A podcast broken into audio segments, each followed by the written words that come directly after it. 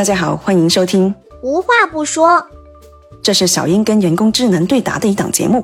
前几天啊，中元节看到北京相关的号发了一条视频，说北京地铁失踪的三号线哪去了？但下面最多人点赞的评论却是说的跟没说一样。所以今天小英的问题啊，就是要搞明白三号线的来龙去脉。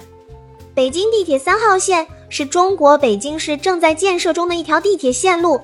一期工程于二零一七年二月全面开工建设，分为东段和西段，经过多次规划调整和改变。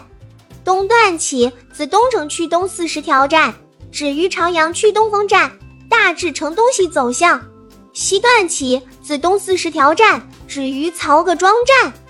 地铁三号线的建设历史可追溯到上世纪五十年代，最早规划于一九五六年。然而，由于种种原因，包括规划调整、技术难题和历史遗留问题等，导致了建设进展缓慢。其中，地铁三号线一期工程中的东四十条站是基于上世纪七十年代的预留车站进行结构改扩建而成的，增加了施工的复杂性和困难。此外，还涉及到一些环境风险源较多的区域。如下川地铁二号线、十号线、十四号线等，增加了工程的难度。建设地铁三号线所面临的一系列挑战，主要包括地下空间中的水、软土和地质变形问题，以及地下管线的处理。这些难题需要综合考虑和解决，采取先进的技术和工程手段来确保地铁的建设和运营安全可靠。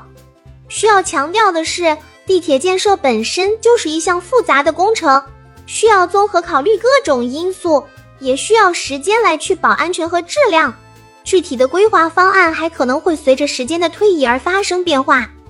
从一九五六年至今，北京地铁三号线的规划被多次调整和优化，一是为了更好地满足北京的城市发展需求，提高交通效率；二是根据规划过程中对建设条件、环境。和技术工程的重新评估，三是受到规划部门的决策和政策变化等因素的影响。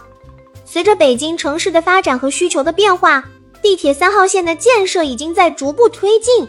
据最新消息，官方预计地铁三号线的部分站点将在二零二四年通车。未来，地铁三号线的发展将有助于进一步完善北京的地铁网络，提高整体的交通效率和运行效能。并促进不同区域的互联互通，方便市民的出行和区域发展。